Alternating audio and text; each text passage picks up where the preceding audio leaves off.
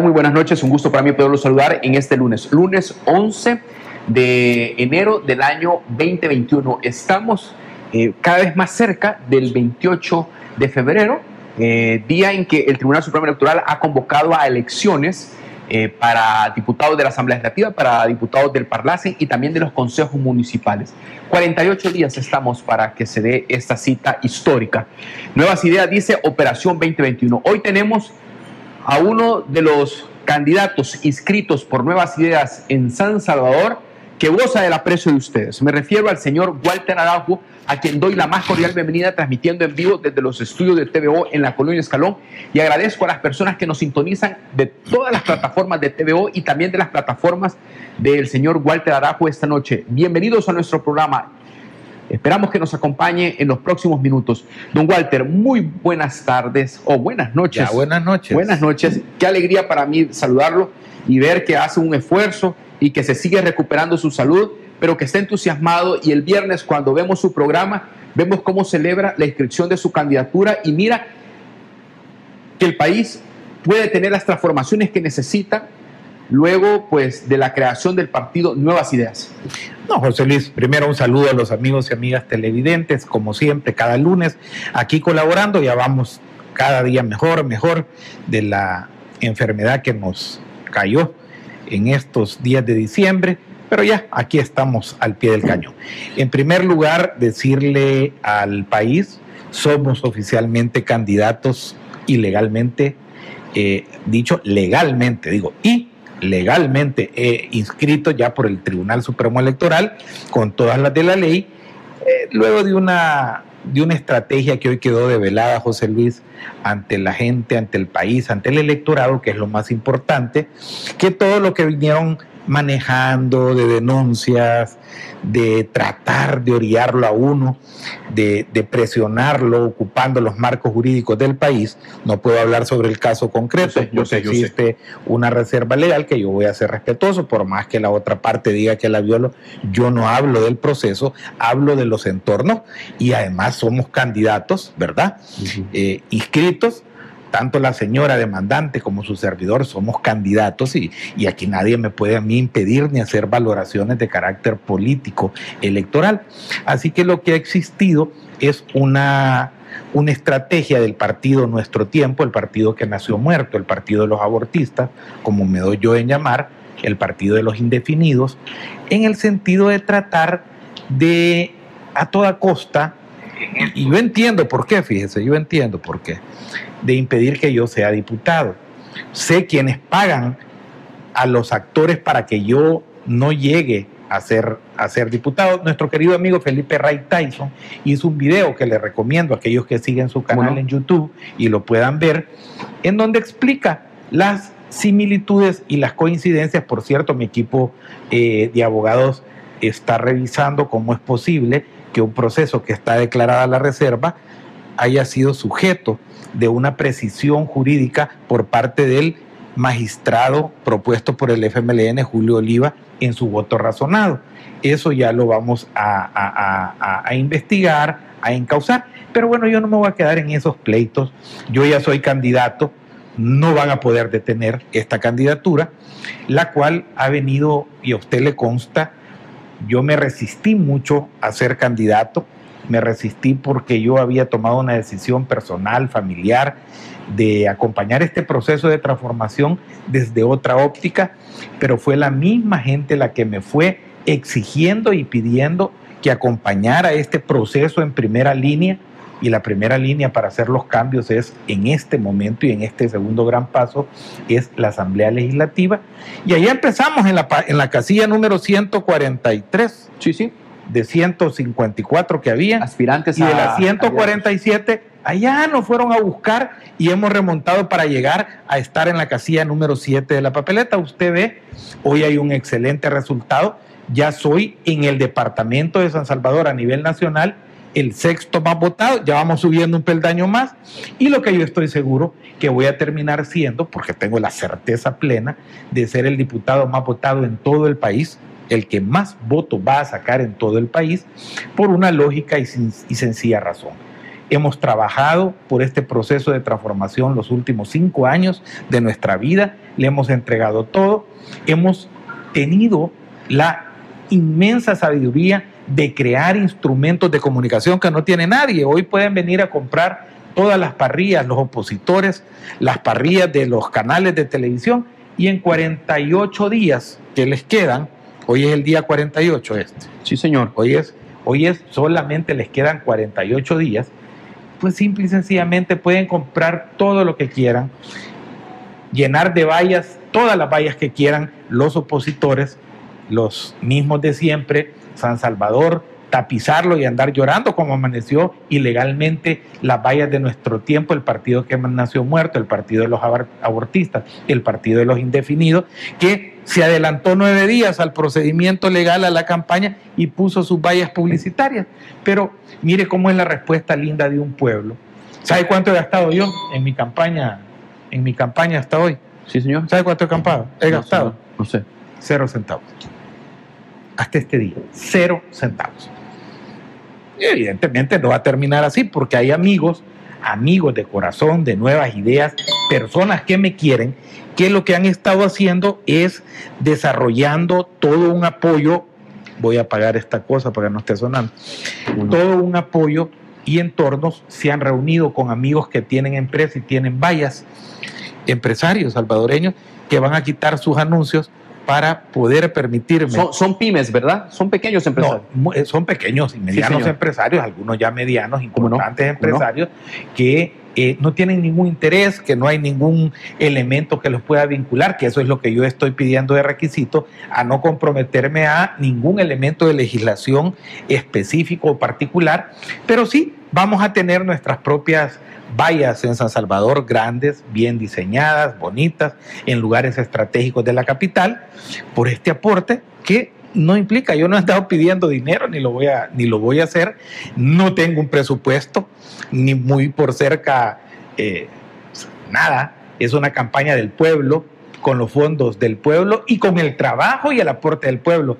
Bueno, estoy hasta en la Luna, en Hollywood, en Washington, en la Torre Democracia, en la Asamblea Legislativa, en el Estadio Cucatlán, porque la gente ha entendido dónde está la modernidad del futuro en las redes sociales y ha desarrollado la campaña más exitosa, óigalo bien, más exitosa con cero costo, con cero centavos por el inmenso apoyo popular. Hoy sin saberlo yo, colocó un ciudadano un corrido, el corrido de Walter Araujo también, que ya está sonando a lo ancho y en todo el país, en Facebook, en YouTube, en Twitter. Entonces, ¿por qué?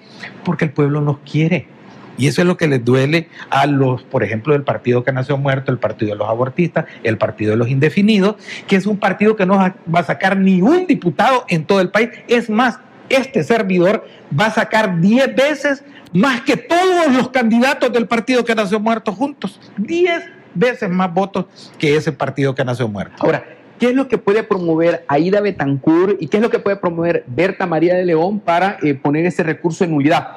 Y le pregunto, ¿qué, ¿qué, las motiva a ellos?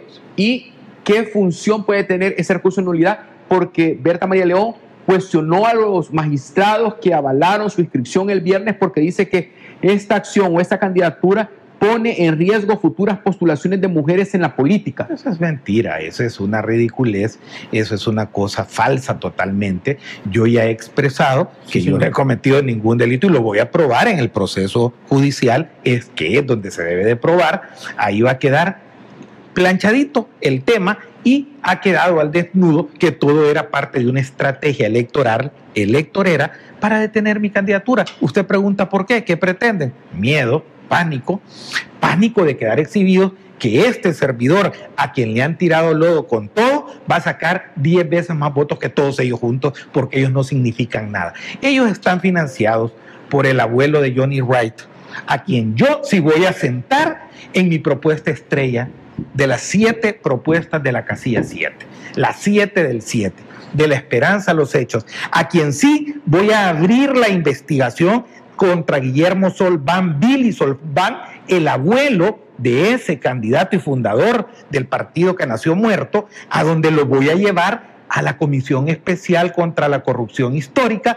y lo voy a sentar en el banquillo de los acusados para aportar prueba de ese caso de falco millonario en donde yo ya tengo asesores, tengo un cúmulo de pruebas, tengo toda la documentación, hasta el traslado donde se hizo en el extranjero fondos en el manejo de esa enriquecimiento ilícito que han ocupado la CEL y han ocupado toda la institucionalidad del Estado. Entonces es evidente que ese partido que nació muerto lo que está tratando es de impedir que Walter Araujo llegue a cumplir ese objetivo. ¿Y qué es lo que quiere el pueblo? Que devuelvan lo robado. ¿Y qué es lo que quiere el pueblo? Justicia. Y es el pueblo el que va a llevar a la Asamblea Legislativa. Así de sencillo. Ahora, esa celebración que usted tuvo el viernes pasado con su inscripción como candidato a diputado en San Salvador, por Nuevas Ideas, Casillas 7, es un júbilo y eh, superó todos los obstáculos de los magistrados de Arena y del FMLN. Claro, porque yo es, eso es lógico.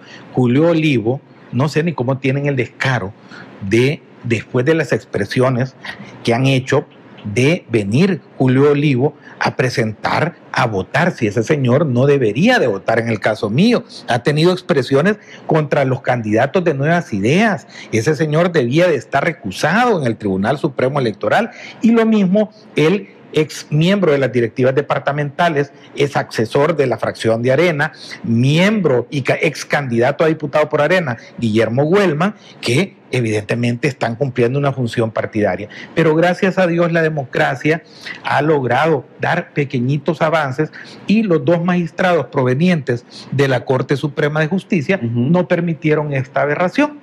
El diputado Noel Orellana y el diputado Rubén Mejía no permitieron eso. ¿Y esto qué es lo que conlleva? A uno aplaudir y tener esperanzas, hombre, de que este proceso electoral que el pueblo quiere que se cristalice bien, nos permita celebrar una fiesta cívica en paz, con tranquilidad, un tribunal que cumpla con las exigencias, a pesar de tener a dos elementos partidarios ahí en su seno. Eh, estamos recibiendo información a través de nuestras redes de la figura de la candidatura del señor Walter Araujo Casilla 7 en distintos puntos emblemáticos de, nuestro, de nuestra ciudad. Vamos a compartirlas con ustedes, son fotografías, estoy eh, eh, observando que incluso es, el, condominio, condominio, 2000, 2001, eh, contiguo a las tres torres, pueblo, ¿sí? eh, diputado de San Salvador, Walter Araujo. Es real, también tenemos otras vallas, esto es en, la, Fíjese que en la fiscalía, dije que andaba dando saltos el fiscal porque le pusieron la valla, en la fiscalía de Santa Elena. Santa Elena eh, Esto es lo que el pueblo le está dando a usted a través de las redes sociales. Así es. Esta es la valla donde estaba ubicada la de eh, candidata a diputada. que votaron por andar la ilegal, la San Salvador, Margarita Escobar, juntamente con no la pueden votar. el señor alcalde de San Salvador, Ernesto Mason. Luego lo vemos ahí en. Hasta avioneta pusieron ya para tenemos pasando eh, sí, la valla. que eso puede ser. El eh, banner. Una, sí, banner, eh, una, una, playa, no sé si es del litoral, pareciera ser. Es que ahí está, no. José Luis. Mira, pero la gente, la, ese es el cariño de la gente. Ese, ese, esa es la prueba. Esa es la inmensa inteligencia y creatividad de mi pueblo. Ese es el amor de un pueblo hacia una persona que se ha entregado a los cinco años a defenderlo, porque solo el pueblo ama al pueblo y solo el pueblo defiende al pueblo. Y hemos estado en la denuncia y en este proceso de transformación. Y eso es lo que existe, una satisfacción plena, completa, de que vamos a sacar los votos que nos hemos ganado a pulso, respetando, acompañando y corrigiendo, lo más importante, aquello que en algún momento no hicimos bien. Interesante. Ahora, don Walter, hubo mucha expectativa el sábado donde usted iba a dar a conocer su plataforma de las siete propuestas para el periodo 2021-2024. No se registró el programa, pero el programa que usted hizo, La Pura Verdad, del viernes 8. Toda la verdad. Toda la verdad, el viernes 8 de enero, que está en sus plataformas, ahí dio a conocer la primera acción de las siete, que es eh, una comisión especial en la Asamblea Legislativa, en donde usted ya estaría elaborando una pieza eh, de correspondencia que se va a presentar a la Secretaría de la Asamblea Legislativa el, primero, de mayo. De, mayo. ¿De qué se trata y cómo surge esta Primero, iniciativa y hacia dónde va. La propuesta, como se lo señalé a usted en el programa anterior y lo Sí, he señor. hecho en toda la verdad, eh, primero cambié la fecha, quiero explicar y por qué lo hice. Eh, muchas personas me quisieron brindar sugerencias y quisieron entablar una conversación y tuve 17 chats en grupos el- entre el sábado y el domingo y todavía el día de ahora, lunes por la mañana, para tener ciertas aportaciones, ciertos aportes que la ciudadanía me estaba brindando del el exterior y aquí en el país. Evidentemente eso no podía rechazarse. Y segundo motivo, que eso es una cosa más simbólica, el día de mañana cumplen 57 años de casados mis padres. Entonces, eh, en honor a ellos que fueron fundadores de los que dieron la firma para crear nuestro partido Nuevas Ideas, que se afiliaron al partido Nuevas Ideas y estaban tan entusiasmados de acompañar esta fiesta cívica, pero el Señor pues les dijo, no, me los llevo conmigo y allá los tiene desde el 21 de septiembre a uno y el 22 de septiembre el otro. Eh, en honor a ellos decidí hacerlo el martes 12 de enero, en memoria a mis papás y voy a presentar mi plataforma legislativa que tal vez usted me permite expandir un poco más en este su programa, en honor también a que usted me ha permitido esta gentileza de compartir este panel todos los lunes, José Luis, y de su auditorio, que es lo que yo más precio, lo más apreciado para mí, es la gente que nos ve, nos escucha y pretende también alimentarnos con su información. Eh, de la esperanza a los hechos, cuyo título es ese de la propuesta legislativa, las siete propuestas del siete, así se llama, de la esperanza a los hechos, las siete propuestas del siete, son siete áreas de las cuales me voy a permitir, porque si no va a perder todo el interés el día de mañana de escribirle a usted cuatro de ellas, cuatro propuestas, grandes propuestas. Una es la creación de comisiones, dos comisiones especiales. La segunda es sobre la reforma de la vida interior en la Asamblea Legislativa en la búsqueda de su prestigio. La tercera, la tercera lo constituye mi compromiso a crear un nuevo marco de pensiones para deshacer lo que tanto, tanto daño le ha traído al trabajador salvadoreño. Y en cuarto, en cuarto lugar, que es un tema bastante de materia de conocimiento mío, voy a reservarme las otras tres, que todavía las estoy terminando de pulir, es lo atinente las propuestas sobre materia electoral. Yo he sido presidente del Tribunal Supremo Electoral cinco años, luego otros cinco años magistrado del Tribunal Supremo Electoral, fui presidente de la Comisión de Reformas y Asuntos Electorales de la Asamblea Legislativa, fui miembro de COPAS, de la Comisión para la Consolidación de la Paz, Ahí redactamos el código electoral, el cual solo ha sufrido desde aquel entonces unas pequeñas modificaciones, sí han creado una ley de partidos políticos. Eh, fui representante legal de Arena durante 10 años, conozco lo que es el ámbito de la materia electoral como quizás muy pocos salvadoreños en el país.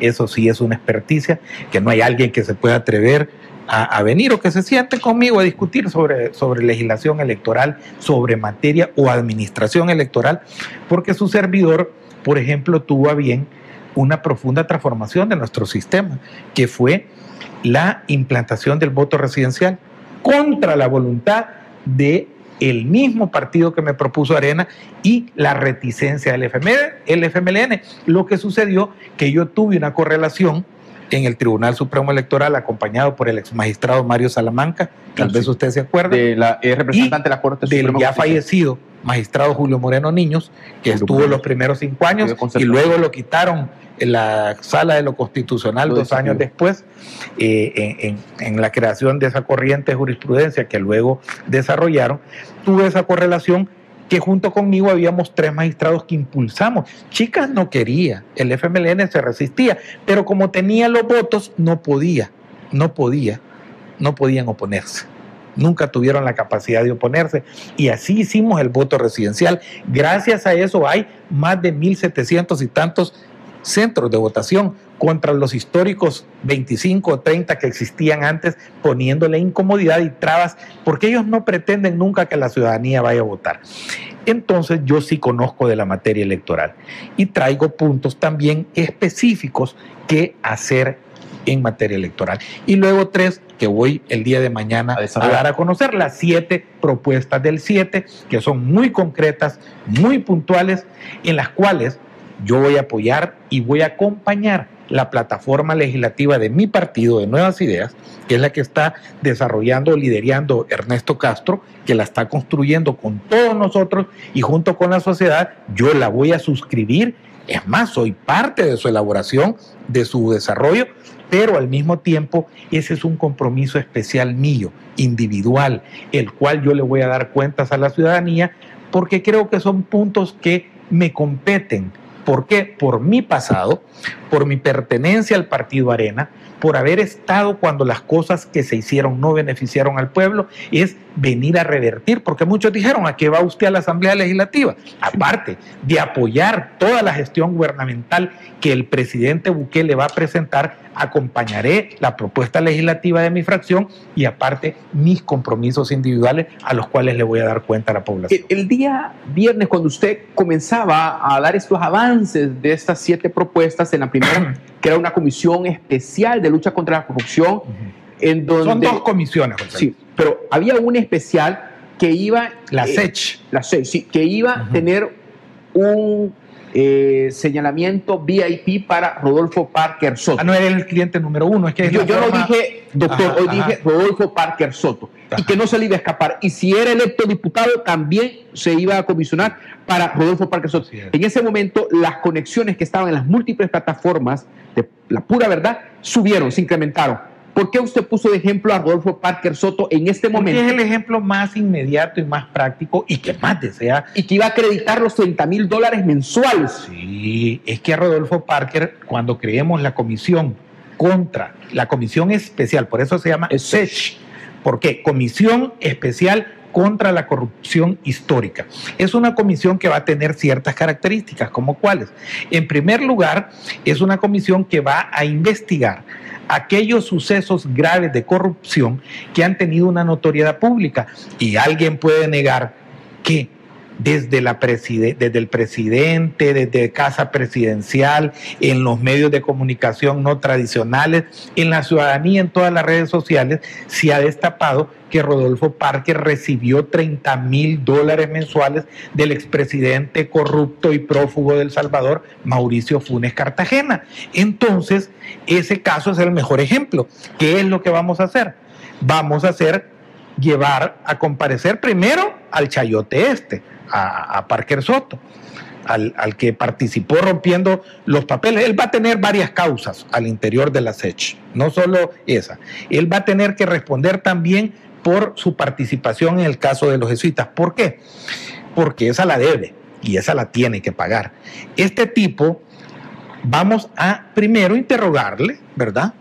Tomar su declaración. Es lo único que yo le pido a mi fracción legislativa, a mi partido Nuevas Ideas, es que me permita estar en esa comisión, ¿verdad? Pero usted, Ser parte de pero usted comisión. anuncia que se le van a respetar todas las garantías constitucionales. Todas. Derecho de audiencia, La- el derecho de defensa. Va a llegar a eso, vamos a hacerle varios interrogatorios, pero vamos a llamar a los testigos de quienes erogaron las cantidades de dinero que están en cuestión, de dónde salió, la ruta del dinero, cómo el dinero se le prueba entregó. testimonial, prueba documental. Pro- testimonial, documental, pericial, bancaria. Entonces, ¿qué va a hacer? Nosotros no somos autoridad que lo va a juzgar.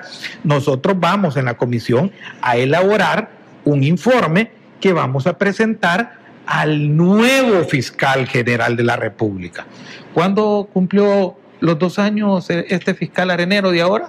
Ahora en enero lo acaba de cumplir. ¿Verdad? Como ahorita, sí, ¿verdad? El 3, Ajá. 3 de enero. El fiscal arenero cumplió eh, el tiene un 3 o balance, 5, tiene un balance. Raúl Melara tiene un El- balance de el- los dos años. El fiscal Ha arenero acreditado, perdóneme, que Ajá. 18 mil causas penales. Ajá, ajá. 18 mil causas penales Ajá. en 24 meses. Bueno, este fiscal arenero eh, no se la vamos a presentar a él. A él ya le faltan, le faltarán para mayo como 6, 7 meses de, de su cargo. Se lo vamos a presentar estos informes al nuevo fiscal general de la República o nueva fiscal general de la República, porque no sé quién va a ser, si va a ser un hombre o va a ser, pero que va a haber un nuevo fiscal, va a haber nueva fiscalía en el país, que vamos a nombrar los más de 60 diputados que ingresaremos a la Asamblea Legislativa. Y por lo tanto, eso es una de las características. El trabajo es ese tipo y pasárselos a la nueva fiscalía.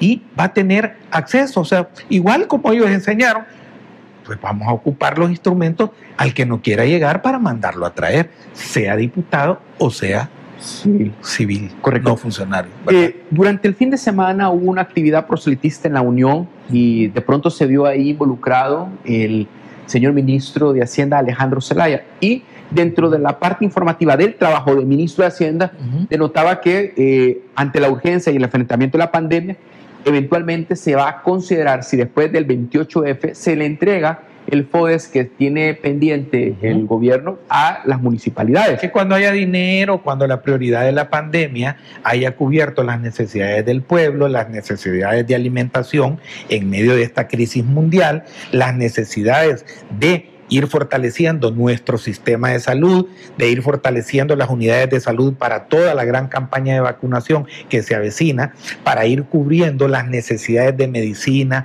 de equipamiento y de todo, dotar de lo necesario al Hospital El Salvador, de ir cubriendo las necesidades de la pequeña y mediana empresa, de ir pagando los salarios de los empleados públicos, de ir cumpliendo el desarrollo del país, entonces el ministro este fin de semana, fin de semana, vino y les dijo con toda claridad, entonces vamos a ver cuando, si ya la prioridad permite, eh, permite poder entregarle el fondo. Y mire que el pueblo, yo le voy a decir una cosa, el pueblo está contento, está feliz porque no se van a robar estos ladrones de los alcaldes de arena y del frente, no se van a robar el dinero. Así de sencillo. Si la gente bien lo ha visto, claro, esas no son las motivaciones. Hay motivaciones financieras, reales, de prioridad en el país. Pero la gente está celebrando que no se van a robar esos millones de dólares. Esto, fue válido para que en la mañana eh, diputados de oposición lanzaran sus baterías y pusieran en la mería a Alejandro Zelaya y se fueron contra todo contra Alejandro Zelaya, manifestando eh, que está cometiendo delitos, manifestando que está teniendo actos arbitrarios y Rodolfo Parker anuncia que van contra el ministro de Hacienda. Veamos a Rodolfo Parker, inmediatamente René Portillo Cuadra y Carlos Reyes del Partido de Arena. Van contra el ministro Alejandro Zelaya. Los mismos de siempre. Vamos que es bueno que el país lo vaya sabiendo. Es decir, personas que han, eh, se han dedicado a ese tipo de cosas, al tráfico, etcétera, eh, incluso de personas, eso es delicadísimo. Entonces, lo que queda cada día más en evidencia en los delitos que este ministro, que no debería ser ministro, o sea, no tiene la categoría. O sea, las personas que ostentan cargos de ministro tienen que tener cierta categoría, eh, cierta cierto nivel de preparación, de formación y fundamentalmente de esencia. Estas personas lo que menos tienen es esencia, su conducta es pandilleril y realmente hay confesión de delitos en ese video. De tal manera de que las retenciones que vienen haciendo del FODES son gravísimas. ¿De dónde están pagando todas esas campañas que uno anda circulando en las calles y por todos rótulos, nuevas ideas, fotos de unos fulanos ahí que tienen los lentes más grandes que cualquier otra cosa. Es decir, ¿de dónde están pagando eso? Entonces se han clavado el dinero de las alcaldías que sirve para pagar el ataúd de quienes se mueren allá en las municipalidades, sirve para pagar el combustible con el que los alcaldes trasladan a los enfermos. Esos dineros los están ocupando para pagar las campañas de nuevas ideas. Sino que nos diga Bukele y sus empleados de dónde están sacando el dinero para pagar semejantes campañas políticas. Televisión mañana, tarde y noche. Solo ellos tienen dinero. Es decir, como le quitaron no solo el dinero a los partidos políticos, sino que se han clavado ellos el dinero del desarrollo municipal. Esa es la campaña, esa es la fuente de recursos de la campaña de nuevas ideas. Así que de, de nuevas y de ideas no tienen nada. Lo que hay ahí están repletos de confesos, están repletos de reciclados y de deshonestidad. Eso es nuevas ideas. ¿Qué respuesta esperaría de la Fiscalía General de la República, tomando en cuenta... Esperamos respuestas, sí esperamos respuestas de la Fiscalía General de la República. Son necesarias. En otro tema también, el fin de semana tras que el ministro en ese video está aceptando su culpabilidad de la violación de ley diciendo que por una decisión política no se les ha entregado a las comunidades para los proyectos que debieron de haber ejecutado las alcaldías. Realmente es increíble que un funcionario que nos comentan que llegó en helicóptero desde San Salvador hasta Santa Rosa de Lima para ir a hacer un mitin político. Eso es lamentable y realmente el funcionario está aceptando que violó la ley y que por una decisión política del gobierno de Nuevas Ideas no han llegado los fondos a las alcaldías para que puedan ejecutarse los proyectos a las comunidades. Se han afectado a las muchísimas comunidades del país por una decisión electorera, por una decisión de violación de ley. Esperamos que las instituciones funcionen en este caso y que tomen las medidas pertinentes. Precisamente, ¿qué respuesta esperarían en este caso de la Fiscalía, que es a quien quizás más se le ha pedido que actúe en contra del ministro? Pues nosotros estaríamos esperando que la institucionalidad de este país realmente funcione, porque una declaración como esa, que realmente es la aceptación de que se ha violado la ley, de que no se ha cumplido con la ley, de que por una decisión política no se ha tomado, realmente de un funcionario que en un mitin político llega a decir, y con recursos del Estado incluso para transportarse, llega a decir que no se ha cumplido con la ley. Así que nosotros estaríamos siendo siempre respetuosos, haciendo el llamado que la institucionalidad de este país funcione y en este caso, por supuesto, la Fiscalía Corte. El sábado también trascendió que el presidente de la República contradijo al ministro de Salud en cuanto al precio de los módulos de vacunación, porque el ministro había dicho aquí en la Asamblea que iban a gastar 5 millones. Proceder en cualquier otro país democrático del mundo donde se respeten las leyes y las instituciones, este ministro estaría siendo procesado penalmente. ¿Y qué delito sería que estaría cometiendo el funcionario? Bueno, eso le toca a la fiscalía decidir qué delito se ha configurado. Con la confesión que hizo, eso le corresponde al fiscal general de la República. Por supuesto que podemos alcanzar a ver que hay un acto arbitrario. Actos arbitrarios son aquellos que discrecionalmente el funcionario decide en contra de la ley. También hay el incumplimiento de un deber del deber que, que prescribe justamente la ley que obliga al gobierno a pagar el FODES mensualmente con base a los ingresos. Por lo menos estarían siendo investigadas dos, dos actitudes que riñen totalmente con la ley. Diputado, esto que él diga de que eh, en sus redes de que quieren usar el FODES para campaña. Es una excusa para, sería una excusa para no entregar los fondos que Bueno, esas son las reacciones de esta mañana en la Asamblea Legislativa prácticamente la oposición se fue en contra del ministro Alejandro Zelaya. Para ellos están indignados, siguen esperando el dinero del FODES y cuestionan de manera arbitraria la decisión que se toma por el gobierno del presidente Nayib Bukele, donde prioriza la salud y la seguridad en atención a los recursos de los alcaldes. Ah, mire, aquí lo que ve José Luis, usted y todos los que nos están viendo, los amigos televidentes y amigas televidentes, es que están desesperados porque la sala de lo constitucional les declaró inconstitucional, entonces ya se les perdió la forma de cómo querer robar el dinero porque lo hicieron totalmente con las patas, o sea, hicieron con las patas. Entonces usted viene y escucha al chayote este ña, ña, ña, ña, ña, ña, de Parker, así como que ña, ña, ña, ña, ahí hablando rarito. ¿Y, y qué, qué es la, la, la gran? Él hablando de personas con, con ¿cómo es que dijo? Aspecto pandilleril. No, le digo, por Dios, es que él, mire, Rodolfo Parker se cree de alcurnia. Se cree de, él se cree élite porque se llama Parker. Y el papá, un pinche empleado que vino aquí, ahí quedó de un polvo pasante, perdón la palabra, aquí en El Salvador, aquí dejaron a ese señor, un extranjero que vino de mecánico iba pasando, si él no es de Alcurnia, él es, él es Parker Soto. Él se cree que porque él se cree Richard Gere, él cree que es de sociedad. Y ahí han andado oliéndole toda la, lamiéndole la bota a Freddy Cristiani, a los ricos, y siempre lo han tenido. Por eso es que terminó siendo empleado de Chito Ponce toda la vida. Ahí terminó eh, como, un, como un bajero abogado de los peores criminales de guerra que hubo en el país.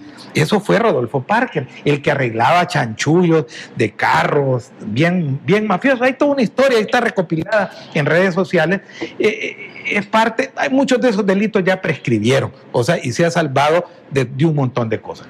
Pero hay una cosa que este tipo, ¿cómo va a hablar de una persona humilde, sencilla, esforzada? Claro, porque él como se cree de Alcurnia, porque es Parker, pero es Parker Soto.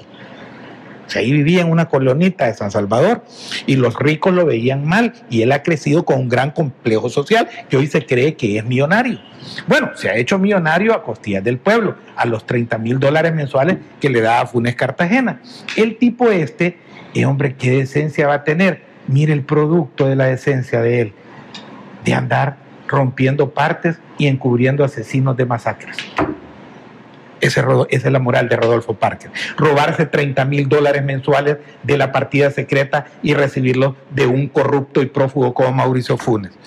Ese, ese, es un hombre ético, ese es un hombre al cual puede hablar de alguien, de un muchacho que yo lo he visto crecer políticamente, de un profesional joven, que lo que pasa es que los ha puesto en su lugar. Así que hagan lo que quieran. Son 48 días los que les quedan ya van a inventarse o lo van a llamar a una comisión nueva o lo van y entonces el presidente no lo va a destituir y de seguramente le van a querer hacer antejuicio y entonces ya ya saldremos ya saldremos de sus imbecilidades, Rodolfito, otra vez. Entonces, pero lo que ustedes hagan nos tiene sin cuidado porque el pueblo eso lo enoja más eso lo encachimba más a la gente, la enoja, la pone porque ve cuál es la propuesta de la oposición. Usted aquí me ve con mis propuestas. Sí, señor.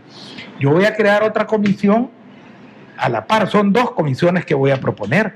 La otra es la que investiga el nombramiento que va a dirimir sobre la constitucionalidad o inconstitucionalidad sobre el nombramiento del fiscal arenero, del procurador de derechos eh, eh, terengo o FMLenista y del el pedecista y pescado de la Corte de Cuentas que nombraron y se repartieron los puestos. Eso sí lo vamos a hacer. Ahí tiene usted dos propuestas concretas para dirimir el verdadero Estado de Derecho salvadoreño. Una reforma integral al sistema de pensiones. Ahora, don Walter, lo que usted está diciendo son propuestas, son acciones concretas. Pero cuando escuchamos a la oposición, algunos pueden decir de los siguientes que odio le tienen al gobierno presidente Nayib Bukele. ¿Cómo, ¿Y cómo no descalifican y, y cómo no lo van a odiar? Si es el gobierno que les quitó los maletines negros, si es el gobierno que les va a quitar todo el desastre que han hecho durante 30 años, ¿cómo no nos van a odiar a Alejandro Zelaya, al presidente Bukele, a Walter Araujo, a Neto Castro, si somos las personas que los vamos a expulsar de una vez de todo el desastre que llevaron a la sociedad salvadoreña? Claro que nos odian, pero más los odia el pueblo a ellos más los detesta, lo vomita. Y nosotros los vamos a poner en el lugar que deben de estar. Y vamos a cumplir el devuelvan lo robado, porque lo van a devolver Gerson Martínez, Rodolfo Parker, los sobresueldos de Margarita Escobar, de Rodrigo Ávila, todos los 30 mil dólares que Rodolfo le daba a Funes, van a devolver lo robado. O sea que, don Walter, esas cosas no se han olvidado. Usted las tiene en esa libretita, anda anotada cada una de esas acciones. Aquí está. O sea, es una cuestión seria. Mir, y hoy ya están en un documento formal que va a ser presentado el día de mañana. Entonces, yo lo siento mucho. Si hubieran comportado bien, Carlos Reyes, Carlos Reyes, hombre, el tipo, no, no son 1.6 millones o 3.4 millones, tiene propiedades por más de 10 millones de dólares y ya las tenemos rastreadas en el departamento de Cabañas. La gente de Cabañas son saltos de alegría que da porque saben que al fin se le va a acabar el negocio del balastreo de las calles, de hacer los pozos, todo el chanchullo que tiene con todos los alcaldes de Cinquera, de Sensunte, de Hilo Vasco. Si él es el amo, ahí no se mueve una contratación de ninguna cosa. Si Carlos Reyes no se queda con una parte y lo sabe todo Cabañas, porque es que no quieren que yo sea candidato, es que mire, aquí ya perdimos el miedo. Yo no, si yo lo que digo es la verdad, y eso es lo que no les gusta, que yo perdí el miedo y voy contra ellos y voy contra su sistema corrupto para zamparlos presos, que es donde deben de estar. Walter, en las últimas semanas o días hemos visto eh, un editorialista del el diario de hoy, apoderado del diario de hoy, como es Max Mojica. Y en relación a lo que fue la condena por enriquecimiento ilícito de Cecilia de Figueroa y de René Mario Figueroa Figueroa, eh, por casi 4.3 millones de dólares, eh, él invocaba a los candidatos a diputados y candidatos a alcaldes de Alianza Republicana Nacionalista a que se pusieran el chaleco, a que dieran lo importante de los colores eh, de Alianza Republicana Nacionalista. Y usted, cuando hace un análisis de estas expresiones de Max Mojica, eh, lo reta él que él se ponga el chaleco de arena. Sí, es que es bien, es bien, es un hipócrita. Pues, es, bueno, es legal del diario de hoy, de Fabricio Altamirán del Señor. Ese sí le da. Y ahí, ahí no vemos a las feministas del partido que nació muerto, del partido de los abortistas, del partido de los indefinidos. No vemos hablar una pizca de esos actos violentos, reales, o sea, que han cometido contra la mujer salvadoreña. ¿Qué voy a esperar yo de Max Mujica si trabaja para Fabricio Altamirano? Mire, mi querido José Luis, eh, e, eso es lo contradictorio. Vemos una Tita Batres, ¿verdad? Y no voy a dejar de decir lo que voy a decir solo porque es mujer. No, pero la vemos, es la vemos, también. La vemos, es pariente mía, lejana, pero es pariente mía. Y yo la familia uno no le escoge. La mamá. Si le viene a uno, ¿y qué va, y qué va a hacer uno? Pues si la familia, uno tiene familiares a los cuales quiere. Ok. ¿Sí? Yo adoraba a mi padre, a mi madre, adoro a mi hermana, adoro a mis hijos, a tres. Bien, yo adoro a quien yo quiero y me quieren quienes me quieren querer. El que no me quiere querer, no me quiere. Tiene toda su libertad y uno, la familia, no le. ¿Sabe quién escoge uno? Los amigos. A los amigos sí los escoge uno. A los colegas de trabajo con los cuales va a compartir una visión, ah, eso los escoge uno. El partido político al cual uno pertenece, eso lo escoge uno o uno escoge también irse de la porquería como yo me fui de arena. Mire, mi querido José Luis, ve usted a la Tita Batres. Hoy es transformada en una mujer que se viste de morado, parece la Dignas. ¿Se acuerda de la Dignas, verdad? Sí, claro. El, movimiento este del FMLN. Ahora Lorena Peña. De la Lorena Peña. Véale los colores, son los mismos colores de la Dignas. Pero no será un filtro de Instagram que están usando. No, yo no creo que el filtro confunda tanto el azul, blanco y rojo con el morado, con el amarillo. No, usted la ve transformada en otra color, porque se avergüenza, es vergonzante el uso de ella de los colores partidarios. Usted ve a mi hermanito, no, es porque ande de luto de mis papás, ah, solo camisa negra se pone. Ya no usa los colores de arena. Le da vergüenza usar los colores de arena. Y mírenos a nosotros.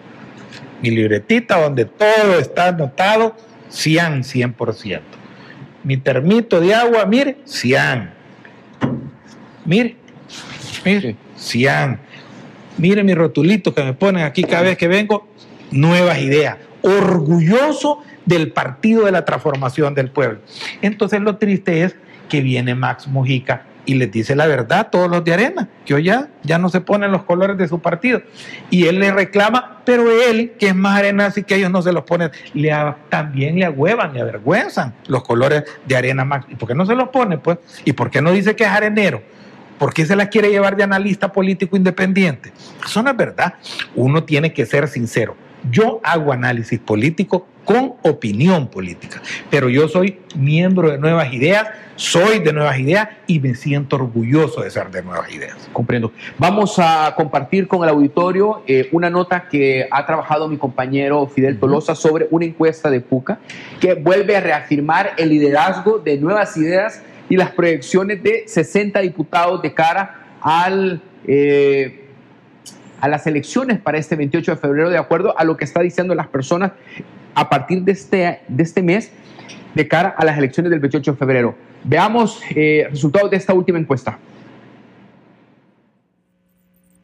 La segunda encuesta se realizó entre los días 18 al 23 de diciembre pasado con una muestra de 1.508 personas de todo el país con resultados similares a las anteriores encuestas de opinión pública. Si las elecciones fueran el próximo domingo en las tres principales cabeceras departamentales, el partido Nuevas Ideas obtendría el triunfo en San Salvador, Santa Ana y la coalición Nuevas Ideas gana en San Miguel con el candidato Will Salgado. Will Salgado del partido Nuevas Ideas y gana de esta coalición representaría un 49.5%. Miguel Pereira del partido FMLN representa un 40.2% y María Vigil Viera del partido Arena representaría un 4% en el municipio de San Miguel. Y en los candidatos de la alcaldía de San Salvador, nos da los datos, eh, los siguientes datos. Mario Durán del partido Nuevas Ideas representa el 45.7%, Ernesto eh, del partido Arena representa el 28.8%, Rogelio eh, Canales del partido FMLN representaría el 4.2%. La encuesta revela además los resultados de la intencionalidad de votos a nivel nacional con resultados similares a anteriores casas encuestadoras. El partido Nuevas Ideas en esta encuesta tiene el 64%, el partido gana un 10%, Arena un 8%, FMLN 3%, PCN 0.5%, PDC 0.4%, el partido Nuestro Tiempo 0.5%, el partido Vamos 0.4%, el partido CD 0.1%, 1% y la candidatura independiente 0.1%. También da detalles de cómo quedaría la composición en la Asamblea Legislativa con los resultados dados a conocer. Nuevas Ideas representaría 60 escaños parlamentarios. El partido gana 11 escaños parlamentarios, Arena 9 escaños, FMLN 2 escaños, PDC 1, Nuestro Tiempo 1 para darnos un total de 84 escaños en la Asamblea Legislativa. Los datos de la encuesta revelan además que hay partidos políticos que desaparecerían del mapa electoral. Arena y el FMLN tendrían una mínima presencia política. El partido eh, Arena y FMLN serían, digamos, los menos favorecidos de esto, ¿verdad? De que el presidente en turno pues tenga aceptación y esté eh, liderando este partido, Nuevas Ideas. Estos dos partidos, tanto Arena como FMLN, eh, digamos, no desaparecen, siguen siendo los dos mayores bloques en la Asamblea Legislativa, quedarían, pero sí disminuyen, no quedaría la Asamblea como está conformada actualmente, ellos ya no serían una fuerza mayoritaria en el Congreso. Los candidatos más votados en El Salvador, según la encuesta, serían Ernesto Castro, de Nuevas Ideas, Guillermo Gallegos, del partido Gana, Cristian Guevara, Alexia Rivas, Lorena González, Dania González, todos estos últimos de Nuevas Ideas. En San Salvador, Fidel Tolosa, TVO Noticias. Esa es la lectura que hay para esta encuesta que se dio a conocer este día.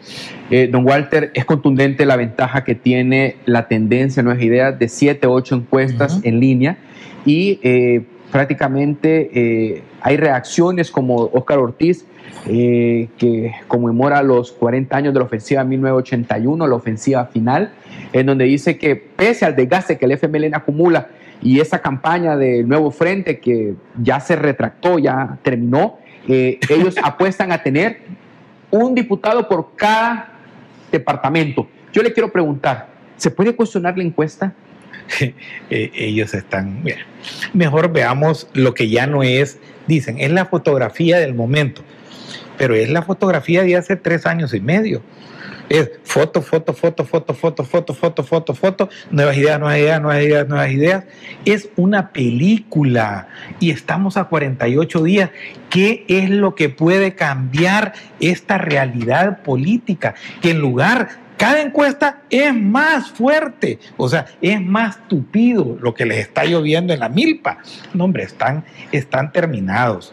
Yo sí le puedo asegurar, lo, lo digo y lo sostengo de aquí en adelante. Entre nuevas ideas y el partido gana, lo menos, pero ese es lo peor, oiga bien lo que le voy a decir, José Luis, lo peor que puede pasar, lo peor, lo más es que saquen 60 diputados entre los dos.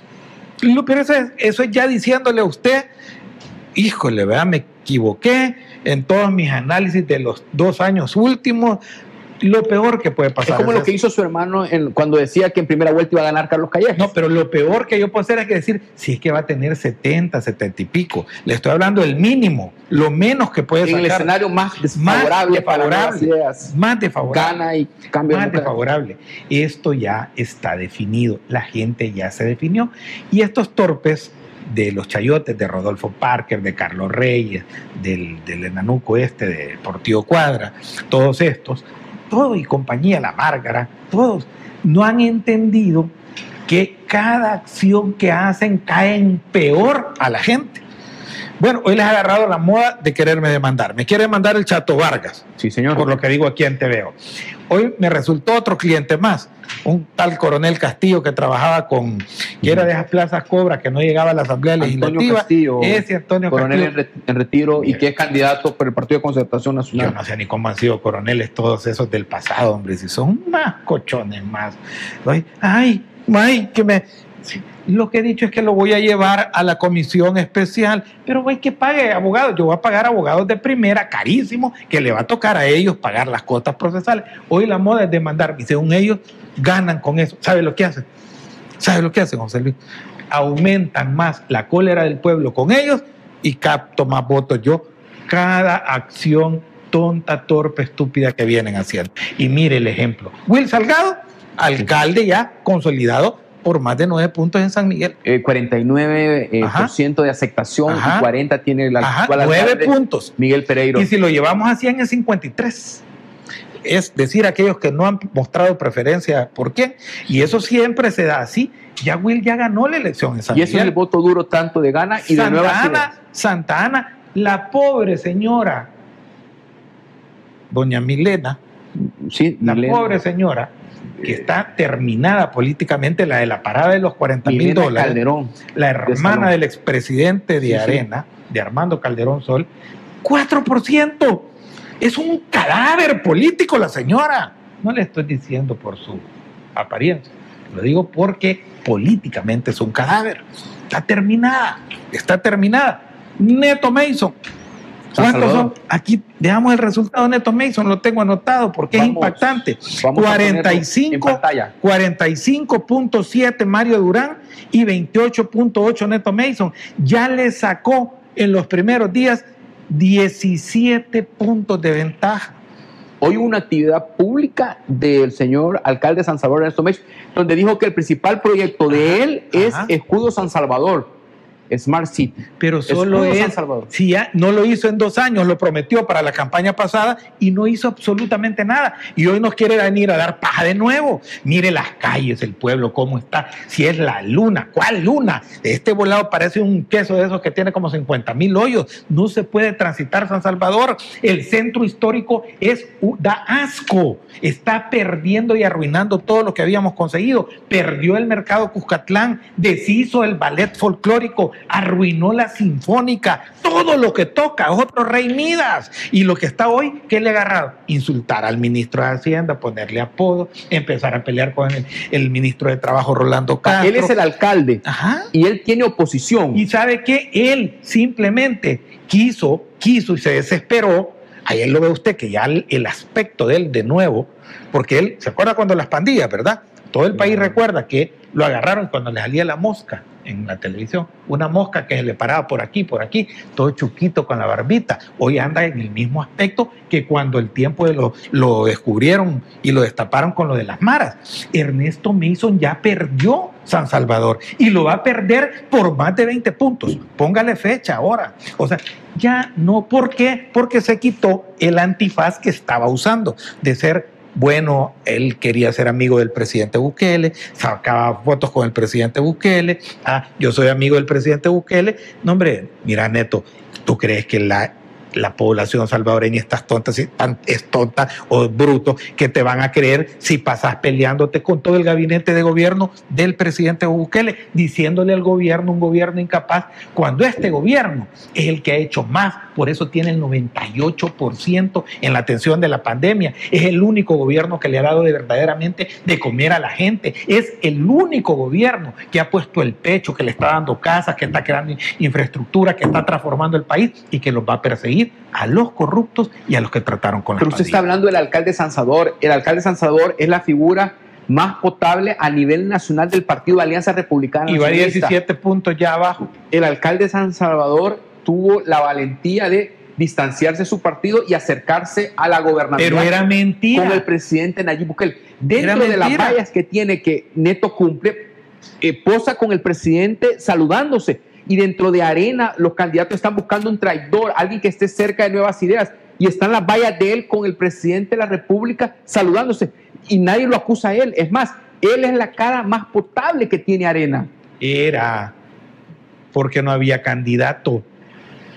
No había candidato. Él llegó a la alcaldía porque no tuvo contendiente. La pobre señora que le pusieron los del FMLN, la Jacqueline Rivera, Sí, sí. anda, esa es la que es lo que, ¿cómo es que qué fue lo que dijo ella? Hablaba de la alegría, los colores. No de la manejada que manejaba. No, es que no es ella, es don Ernesto me hizo en una entrevista No, él es el que, que leía libros. Pero ella dijo otra cosa, que manejaba, no me acuerdo, dormido. Bueno, es que eran un- los dos eran un desastre, pero era más desastrosa la Jacqueline. Entonces, Jacqueline era, era una no candidata, una anticandidata. Y entonces, Neto Mason jugó sin contendiente. Y lo que pasa es que hoy se ha dado cuenta que tiene contendiente por primera vez en su vida en torno a la candidatura de la municipalidad de San Salvador. Y por eso él mismo llora y dice, "Ay, desde que hay candidato, entonces, desde que hay, sí, porque hoy tiene candidato y se va a enfrentar al que le va a ganar. Neto Mason ya perdió la alcaldía de San Pero Salvador. alguien le puede ocasionar obstáculos o enfrentar a Ernesto Mason dañando la bandera de la mire. Plaza Maferrer. Pero es que como, como con dron, que le atacaron la bandera con un dron. Pero ni James Bond, tío, ¿ah? Ni James Bond, ¿ah? Ni James Bond. Mucha película, no lees 100 libros. Para leer 100 libros es que por lo menos hay, cada tres días hay que leer uno. Y este lo único que ve son películas de fantasía. Eso es todo lo que me quedó a mí clarito. No, hombre, yo le digo, el muchacho al, tuvo contendiente y es un desastre total. En apariencia, todo sucio, embarbado aparece. Eh, se va cada rato del país, o sea, sale, entra, eh, no atina, lo veo descompuesto, su núcleo de trabajo que lo rodea muy cuestionado, eh, son personas que no le colaboran en nada. Y claro, Mario Durán ha sido uno de los ministros estrella de este gobierno que enfrentaron con toda la pandemia. Lo hemos visto trabajando en las tragedias, dirigiendo la protección civil en medio de grandes crisis como son las tormentas que azotaron el país. O sea, ahí estuvo. Entonces, Mario es un hombre de acción, tiene un magnífico equipo que lo acompaña, diputados que también lo acompañan. Entonces, que va a andar llegando esa cosa. Pero usted, usted mira en lo poco que estamos escuchando a Mario Durán, porque todavía esa campaña no ha empezado para los alcaldes, usted mira las claves de la victoria de Mario, Mario Durán, que ya cuenta con el apoyo del pueblo a través de estas encuestas, y ve el discurso del señor alcalde de San Salvador, Ernesto Mason, que está presentando proyectos, que habla que el edificio del eh, parqueo Cuscatlán ya viene, que va a modernizar, que, Todo va, viene, que va a distribuir ¿y a dónde eh, todas las ventas ambulantes. ¿Y los dos años? Y que incluso está diciendo que otro proyecto emblemático de él es el Parque Cuscatlán, lo dijo esta mañana. Pues es mentira, todo El Salvador entero sabe que el Parque Cucatlán lo hizo, lo diseñó, lo financió y lo construyó el presidente Bukele. Quedó tapado con las láminas y lo único que hizo Neto Benson es llegar a destapar. ¿Y quién lo inauguró? Pues no tuvo, tuvo por lo menos la decencia cuando se estaba queriendo jugar a la de Camaleón, o sea, de invitar a la inauguración a que lo inaugurara el presidente. ¿Por qué? Porque fue financiado con fondos Glasswing y de USAID Sí. y entonces no podía él eh, engañar a los a los que habían sido O sea, financiados. ahora porque se distanció del señor presidente de la República, ahora está diciendo que es un proyecto de él. se le van a pegar. Sí, es que ahora quiere inventar, ahora quiere, quiere, si no ha hecho nada, es que no ha hecho nada por San Y, y Salvador. lo de Smart City, que dice que viene un impuesto adicional de cero Ah. centavos a eh, Y- 70 dólares, la empresa más grande. subirle a los impuestos, pues ya no va a poder porque los vamos a quitar nosotros y va a volver las cosas a el desarrollo que tenía San Salvador bajo los gobiernos de nuevas ideas municipales. Mario Durán puede hacer Va, a, ¿Algo ser- mejor? ¿Algo va a seguir la obra de Nayib Bukele.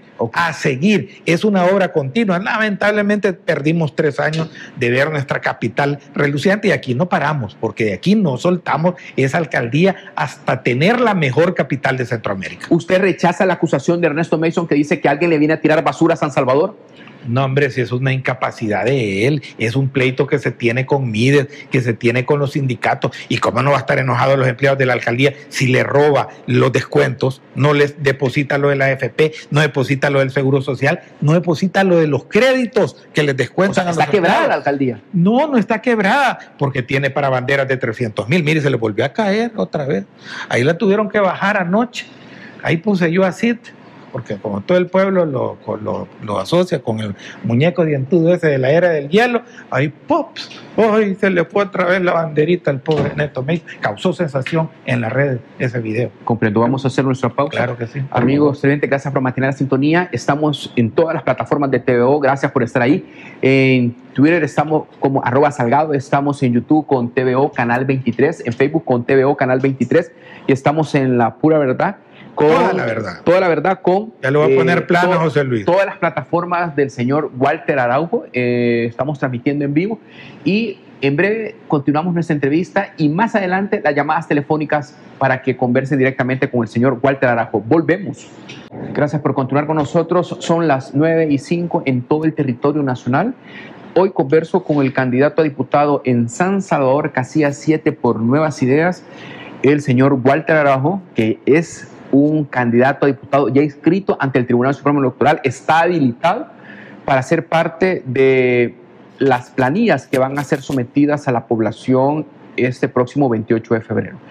Eh, estamos conversando sobre las propuestas, estamos hablando sobre coyuntura, sobre los adversarios que tienen nuevas ideas, pero también estamos hablando de lo que está pasando en nuestro país, cómo está evolucionando. Ya el señor Walter Arajo decía que había habido resoluciones de la Honorable Sala de lo Constitucional la semana pasada donde certificaba eh, una intromisión de parte de la Asamblea Legislativa con el decreto que daba el presidente de la República en torno a la conformación de eh, presupuesto general de la nación. Eso no se puede hacer.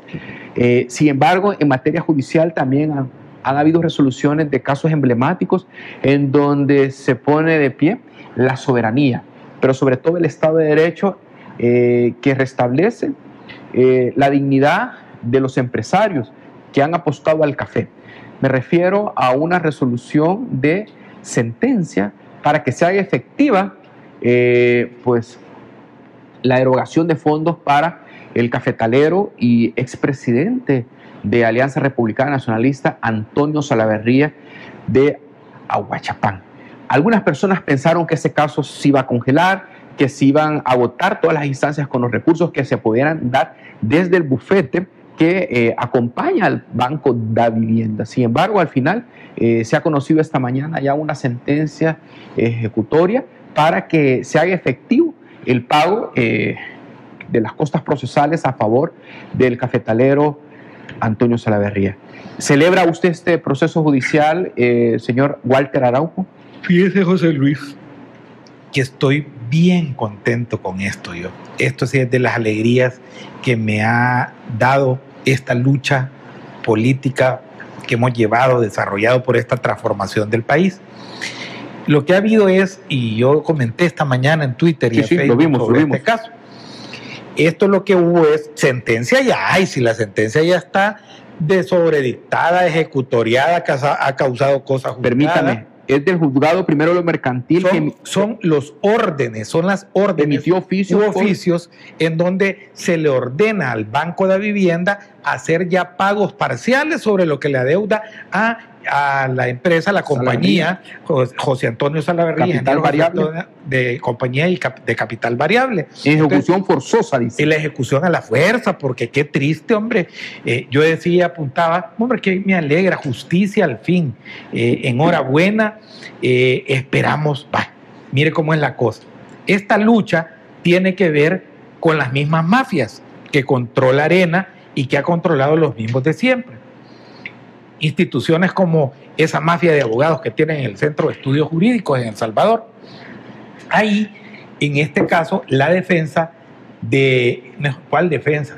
La búsqueda ilegal, burda, antiética, antiestado de derecho, la vino desarrollando este muchacho Humberto Sáenz, que tanto habla del gobierno, que tanto habla de transparencia, pero de transparencia lo único que tiene es la saliva que se le cuela en medio de los dos labios y de la boca. Porque este muchachito, entonces hoy lo quiero ver yo, aquí hay una resolución ya de derecho que, ha causado y que causa Estado de Derecho, que son órdenes de pago forzoso parcial para una empresa en base a una sentencia. Ese es el Estado de Derecho.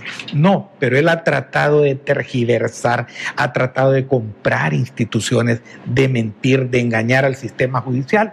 Hombre, pero la justicia es justicia al fin.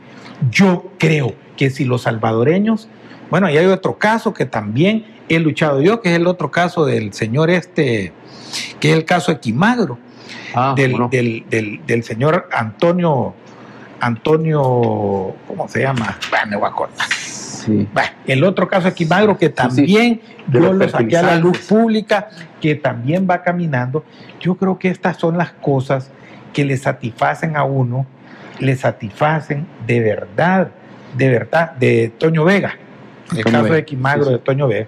Entonces, estas son las cosas que me van llenando de satisfacción, que no estamos harando en vano, sino que vamos hacia un proceso de transformación completa de la justicia. Y la justicia, al ver que hay una sociedad que se planta en la demanda fuerte, es el éxito del caso de caso Salaverría versus la vivienda, en donde yo les invito, hombre, a los señores del banco, paguen lo que deben de una vez. Si ahí tienen la reserva suficiente. O el dinero existe. Existe, paguen los. O, ellos se avergüenzan de ser vencidos. No, hombre, lo que no querían era pagar. Lo que no querían era pagar y ya están y lo que juegan es con el prestigio de un banco que tiene fondos del público. Mejor paguen, hombre, es lo que tienen que hacer. Y un juicio mercantil es de dos partes, ¿verdad?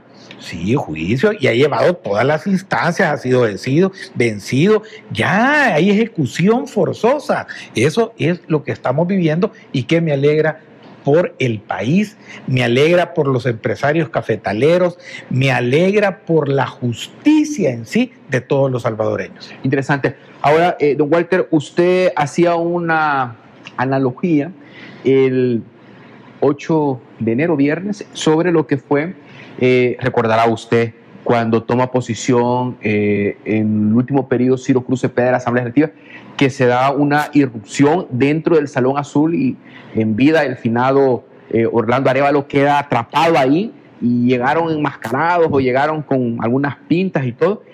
Y lo asemejaba a lo que pasó en el Capitolio, en donde actualmente se está configurando un nuevo juicio político para Donald Trump para que sea destituido antes del 20 de enero. Y eh, la clase política de oposición en nuestro país cuestionaba eh, que el presidente Nayib Bukele eh, no se sumara a las voces en contra de Donald Trump eh, sobre la irrupción que hubo en el Capitolio, en donde no se aceptaba la derrota de Donald Trump ante John Biden. Usted hacía una pues, analogía, lo que pasó con el FMLN cuando toma posición Ciro Cruz Cepeda en torno... las imágenes? Eh, vamos a buscar las imágenes. Si las tuviera sería bueno, porque a mí me encantaría comentar sobre eso.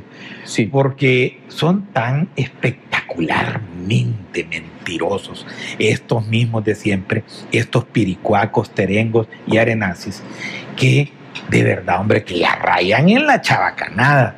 A ellos se les olvida, ellos creen que el país es amnésico. Bueno, las cámaras no son amnésicas, la historia no es amnésica. Ahí está las pruebas de lo que hicieron y cómo se han tomado el Salón Azul. Hasta con máscaras, pues llegaron, con máscaras, con garrotes, irrumpieron en los curules, ultrajaron al diputado Arevalo, casi tocándolo, tomándose, burlando. Él, no se levantó, se quedó. No se levantó, se quedó se quedó. Fue un acto, los otros salieron corriendo. Pues así como, bueno, proteger la vida cualquiera lo hace. Yo, yo, yo los entiendo, son, más ellos son un poco cobardes, todos estos mismos de siempre. Porque durante su presidencia igual hubo actos de toma de la Asamblea Y no me tomaron, pues, y no estuve rehén con los... Eh, eh, y, sabe, quién, sabe quién movió eso? Lo movió Gerson Martínez. Yo me acuerdo, yo le voy a contar esta anécdota a la gente. Una vez entraron, los de ADEFAE llegaron todavía yo los enfrenté en la planta baja y medio se contuvieron y subimos hasta la presidencia de la asamblea, les pedí que la desalojaran y que iba a hablar la autoridad pública. Se tomaron la asamblea. Bueno, Gerson ahí arengándolos, eh, dándoles, ah, allá lo agarré en la séptima planta de la asamblea y le dije, mira, si aquí va a pasar algo, nos vamos a morir juntos, le dije yo. A Gerson, todo afligidito ahí, porque él usa las uñas así un poco sexys, ¿verdad? poco larguita. Ay, ¿por qué? Me dijo, pues es un poco raro. Entonces, así como es de, de, salivoso para, y, pajeroso para hablarle a la gente de transparencia, no sé qué, y peinarse de pelo raro que tiene, así es picarazo para la finanza pública. Ya le debe 2.4 millones de dólares al Estado, ya está ah, condenado. Hay una sentencia. Ese es otro cliente VIP para la comisión, para la comisión especial contra la corrupción histórica. A ese le tengo pasos, desnivel, un montón de obritas, de esas cosas, carreteras, asignación de, contrataciones de carreteras que no existen y de puentes que no existen. Pero bueno, esto que le quiero decir yo desnuda al FMLN. El país ha sido de nuevo testigo cómo irrumpieron y se atreven a decir que nosotros, el presidente, hemos violado igual que los del Capitolio. Si el presidente fue a una convocatoria hecha por el, Consejo de Ministros, que después la sala, ilegalmente, creo yo, la ha declarado inconstitucional, o sea, o fuera de orden para mí, para ser más suave en el término, o sea, o no correcta, pero fue posterior el acto de la declaratoria. Por eso es que no puede haber ninguna consecuencia del 9 de febrero. Y yo fui el domingo siguiente, el 14 de febrero, a la marcha de las cruces y nosotros fuimos ordenadamente, igual que el 9 de febrero, a manifestarnos como pueblo. ¿Y qué, vidrio quebrado hubo, José Luis? No. Ninguno. Sí, todo se mantuvo afuera. ¿Qué mancha hubo de una pared? Ninguna fue una protesta y no entramos, no irrumpimos. Quien irrumpió es el FMLN, quienes irrumpen son ellos como delincuentes, sus asociaciones, sus satélites, sus afines. Y contra eso es que nosotros vamos a luchar el 28 de febrero. Ahora, el señor embajador eh, Ronald Dula Johnson ha anunciado que el 20 de de enero retorna a Washington y juntamente con otros embajadores como el Christopher que está en México, que fueron embajadores que fueron puestos por la administración del señor presidente Donald, Trump. Y esto ha traído una coalición acá en donde hay personas que están a favor del apoyo que ha dado Douglas Johnson al presidente Nayib Bukele, incluso eh, con el cubo que se aperturó en San Juan Opico el sábado pero en prácticamente en toda la administración del presidente Nayib Bukele. Pero hay otros, como el actual presidente de la Asamblea Legislativa, que eh, destaca que Washington tiene las lecturas claras de lo que ha sido la acción en contra de la democracia del Estado de Derecho por parte de la administración del presidente Nayib Bukele y que producto de ello, decía, ya hay sanciones para nuestro país reduciendo la ayuda militar. Yo les quiero preguntar, ¿cómo se puede evaluar un embajador? ¿Cómo podemos pensar que el mejor socio que tiene nuestro país y que se recuperó luego de la eh, relación que tuvo con el FMLN, con Yankee Gong Hong, eh, hoy vemos un embajador que prácticamente ha acompañado, como dice la diplomacia, al gobierno del presidente Nayib Bukele. Y los opositores están cuestionando ahora que se va Dula Johnson en cuestionar que fue muy permisivo, dijo Mario Ponce López vamos a poner las cosas como son, en orden, las cosas como deben de ser. En primer lugar, ha sido un gran embajador, el embajador Johnson. Un embajador amigo del pueblo salvadoreño y al embajador Johnson lo quiere el 97 del pueblo salvadoreño y reconoce su labor. Que un 3% patalee, diga lo que quiera decir, es una cuestión que nos tiene al embajador Johnson, me imagino, sin cuidado y más a nosotros. El gobierno de los Estados Unidos es un gobierno inteligente, el cual jamás va a dejar de ser un socio estratégico y nosotros jamás vamos a dejar de ser un socio confiable para estar. ¿Cuándo dejamos de ser socio confiable? Cuando Nuegado Serén era presidente. ¿Por qué? Porque Nuegado Serén y la pacotilla de los medardos, las Lorenas Peñas, las normas. Ojalá esté mejor la señora, por cierto. Ya está, ya está en su residencia justamente con el esposo. Ambos eh, sufrieron esto de la pandemia del COVID-19 y bueno, eh, fueron atendidos en uno de los lugares mejores que tiene el país en el hospital Sí, eh, o en el ellos- centro médico ellos ya, no, ellos ya no, ya no se atienden. Es mejor el hospital El Salvador para los casos COVID que los hospitales que cualquier hospital privado. Déjeme explicarle eso. Hay más probabilidades. Porque Oscar Ortiz se fue al. MQ. Entonces, en el MQ eh, buscó, pero ellos lo hacen por símbolo político, arriesgando su propia vida, ¿verdad? No, y a doña Norma ya no le gusta ir a los hospitales públicos. Doña Norma, marxista-leninista, de pura cepa y comunista, hoy es del Hospital de la Mujer, ella y su esposo. Ellos ya pertenecen a la élite oligárquica que se trata en centros hospitalarios, como tienen dinero, se pueden dar el lujo de ir a gastar 20 mil, 30 mil dólares a, las, a los hospitales. Son 14 camas que Mire, mi, habilitó pa- el- mi- papá fue atendido, era empleado, tenía derecho, era empleado público, seguro social. Mi padre fue atendido en el MQ y falleció en la UCI del MQ. Su papá. Mi papá, ¿verdad? Vea usted la diferencia, ¿verdad? Vea usted la diferencia con doña Norma Guevara. Doña Norma Guevara va al Hospital de la Mujer. Mi padre, y somos del gobierno, fue, fue atendido en el MQ. Es que hoy lo público es mejor que lo privado. Y esa es la, fi- la filosofía de nuestro gobierno, Bueno, el presidente Bukele Laila nació en el hospital militar. que es un hospital público. Pero doña Norma, si acaso llega a tener hijitos, bueno, yo no creo, ¿verdad? Ella, que pueda tener hijitos. No, Doña Norma ya no va. No, Pero si acaso llegara a tener hijitos, No, no. bueno, si pasó el milagro de Sara en la Biblia, puede pasar cualquier cosa también en el mundo. Uno siempre, la fe, si doña Norma llegara a tener niños, no lo va a querer tener en un hospital público, lo va a querer tener Ahora, pero en un, un el de acto diagnóstico. de humildad y reconocimiento del señor Oscar Ortiz, secretario general del partido FMLN, para el staff médico del MQ. Y eh, hay personas que no creían que él estaba enfermo, incluso eh, hubo bromas Bueno, de hoy le agarró, hoy le agarró, pero llegó como que algo, algo le pegó el COVID cer- cerebralmente. Hoy se cree Nayib Bukele, se pone la misma chumpa del presidente Bukele con la gorrita. el- es eh, todo el mundo le da risa porque dijeron, y esta copia changa china del presidente Bukele que anda haciendo aquí. No, hombre, y ahí fue a hablar una serie de tonteras, de esas estupideces ortodoxas, 40 años de la ofensiva final. Están locos. Él aclaró que eso del nuevo frente ya no existe. No, ya no. Que el FMLN se mantiene firme. si son ortodoxos y comunistas, ya lo sabemos, si lo que trataban era de ver... si O eran los jóvenes, los jóvenes. No, porque les, re- les salió, perdieron como tres puntos más de los que ya tenían. Si es que, es que es un partido en plena decadencia, sin identidad, sin pensamiento, sin coherencia, manejado por un socio de personas de escasa reputación como los Chepes Diablos y todas esas cosas. Es jodido, José Luis. Es bien jodido. Ahora, muchas personas me están preguntando a través de redes sociales cuál es la riqueza que tiene Nuevas Ideas y cómo usted eh, desarrolla que el pueblo salva al pueblo con nuevas ideas. Y a partir de ahí, eh, lo que usted estaba diciendo el viernes 8 de enero de cómo hay que votar, porque hay como una campaña que se está dando en atención de confundir, eh, que voten por, por la bandera.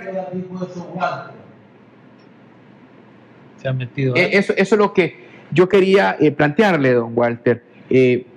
¿Cuál es el secreto que tiene Nuevas Ideas? ¿Por qué goza del apoyo del pueblo y el pueblo salva al pueblo? Y dos, en atención a, a lo relativo en torno a por qué siguen ustedes al frente de las encuestas y la gente no entiende o la oposición se vuelve todavía más incrédula que no dan eh, que- certeza a las tendencias. Es que es una, es una visión diferente, es una visión totalmente contrapuesta, la cual no les alcanza a ellos porque ellos creen que están jugando ante un cambio de gobernantes.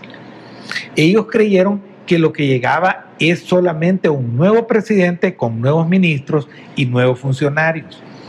Lo que no han entendido que lo que sucede en el país es que hay un proceso de transformación, un proceso para cambiar estructuralmente no solo 30 años de historia, sino 200 años de una fallida república. Entonces, si no comprenden eso, ellos no entienden cómo se juega este juego político. Porque entonces se da una lectura incorrecta. ¿Cuál es la esperanza de ellos? Ellos creen que este gobierno va a hacer lo mismo que ellos han hecho, que hizo Arena en 20 años y que hizo el frente en 10 años. Y no es así. ¿Por qué? Porque nosotros vamos a reformar el sistema de pensiones, porque nosotros vamos a combatir la evasión fiscal para que haya más recursos para darle obra y dinero al pueblo, porque nosotros vamos a cambiar los cimientos de la política que servía para darle privilegios a unos pocos, a partidos políticos y a un grupo elitista de funcionarios y oligarcas que lo único que hacían era robar los dineros del pueblo que no llegaran al pueblo. Ahora, yo quiero detenerme acá cuando yo veo la imagen donde el presidente Nayib Bukele el sábado en San Juan Opico, San Juan Opico rompe eh, la columna y se acerca a la población a darle la mano, veo cómo se arremolina la gente y cómo brilla en las personas esa cercanía con el presidente Nayib Bukele. Y le reconocen todo el trabajo que ha hecho en salvar vidas, en estar acompañando a la población en el trabajo del plan control territorial, porque San Juan Opico ha sido uno de los municipios que más han atacado las pandillas. Y de pronto veo cómo están llegando los candidatos que van buscando la reelección como diputados y veo unas columnas, dos, tres, cuatro, cinco, seis, siete, ocho personas, muy poco, y disperso, pero con el presidente vi que, que la gente eh, lo acogió bien. Es porque la gente quiere lo que la gente siente y ve que le ayuda. ¿Quién le da ayuda alimentaria sostenida en medio de una crisis mundial? El presidente Bukele.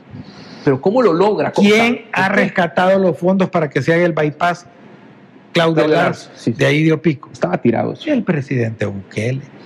¿Quién ha atendido y mejorado las condiciones de las unidades de salud y de los hospitales? El presidente Bukele. ¿Quién es el que está trabajando por el pueblo? El presidente Bukele. Entonces usted lo que ve es la respuesta natural de un pueblo que ama, que quiere, que apoya, que siente en ese hombre a su presidente. Entonces, eso es lo que ellos no han entendido, que cuando lo atacan a él y lo tocan a él, están tocando al pueblo. Cuando lo atacan a él, están tocando de un proceso de transformación que la gente está convencida. La gente, el pueblo, sabe a dónde vamos, sabe que vamos a llegar a cambiar todas las leyes tributarias, no para que hayan más impuestos. Oiga bien lo que le estoy diciendo. señor no va a haber aumento del IVA. Pero sí van a pagar los que no pagaban, van a pagar los evasores y se va a cerrar toda la ilusión y toda la evasión que vinieron gozando ese pequeño grupo de areneros y también de donde se lucraron FMLenistas por vender arreglos en los ministerios como el de Hacienda, que ahí se hicieron ricos.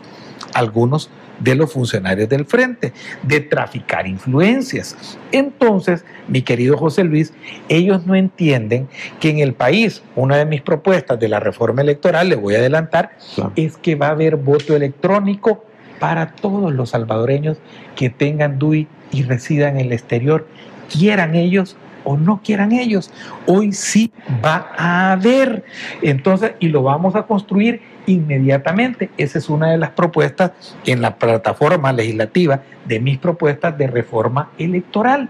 Sí va a haber, sí va a haber un cambio en el tribunal y una verdadera despartidarización desde ya. Entonces, nosotros tenemos propuestas. Yo las voy a presentar mañana 12 de enero a las 8, 8 y 10 de la tarde porque tengo un programa de 7 a 8 en lo que salgo corriendo, me siento y le hago mi propuesta el 12 de enero al pueblo salvadoreño. Es que es un proceso que no va a cambiar de funcionarios y de gobernantes, que va a cambiar el país, que lo va a transformar. Entonces, ¿qué quiere Arena? Ah, es que quiere. ¿Qué quiere Arena, José Luis? Quiere que nos sentemos a negociar con ellos. No, no nos vamos a sentar a negociar las cosas que ellos quieren que se hagan igual nosotros no nos vamos a sentar con ese cadáver político que va a tener dos, tres diputados del FMLN a vender la impunidad a cambio de votos o acompañamiento falso.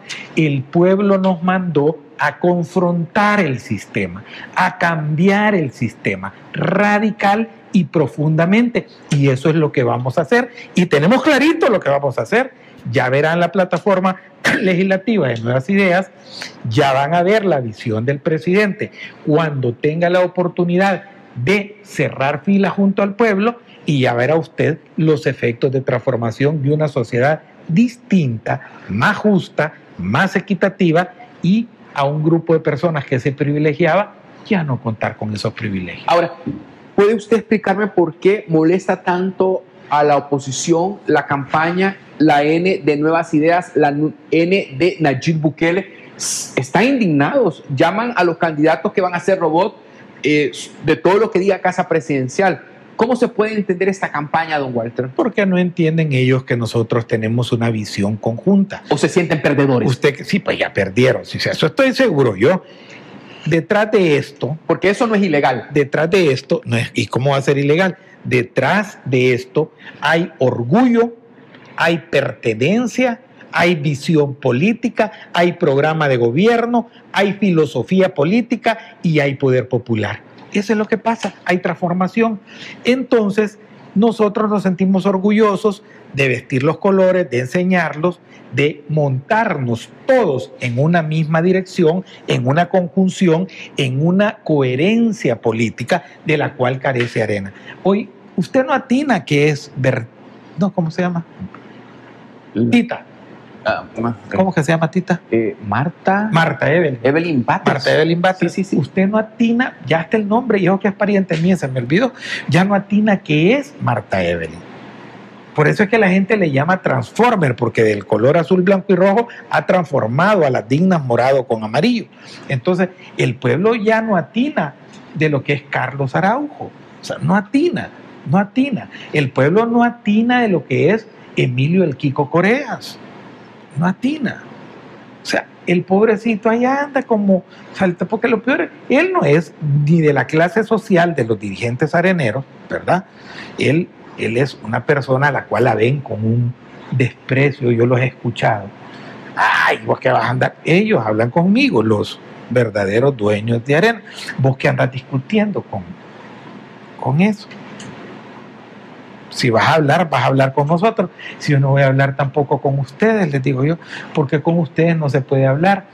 Con el oligarca, con el patrón de arena, se le hace entender con la fuerza del poder popular.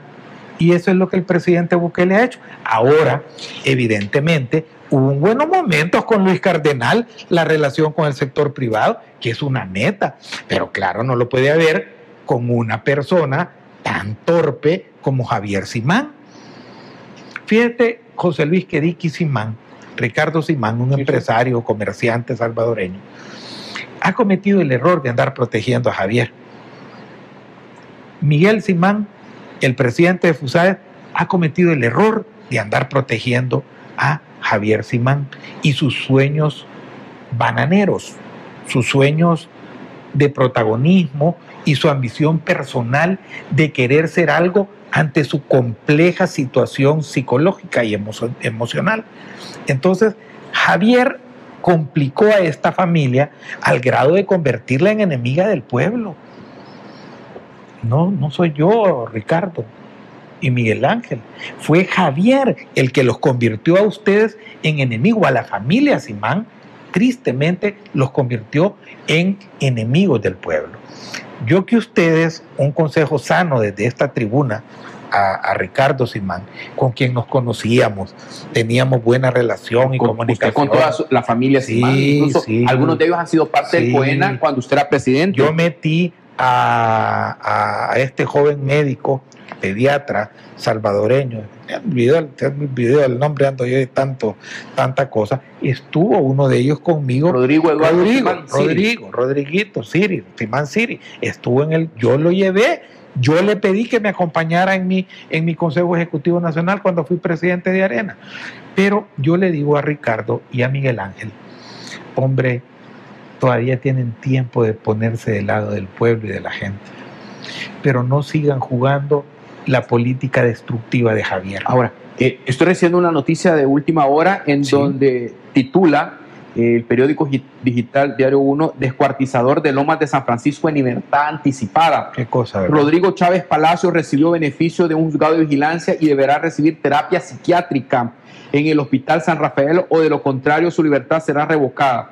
Rodrigo Chávez Palacios. Seis años y tres meses pasó Rodrigo Chávez Palacio en prisión por los delitos de homicidio simple y falsidad ideológica. El hijo de un veterano político salvadoreño fue beneficiado en diciembre pasado con libertad anticipada en una audiencia celebrada en el juzgado segundo de vigilancia penitenciaria del Departamento de la Libertad.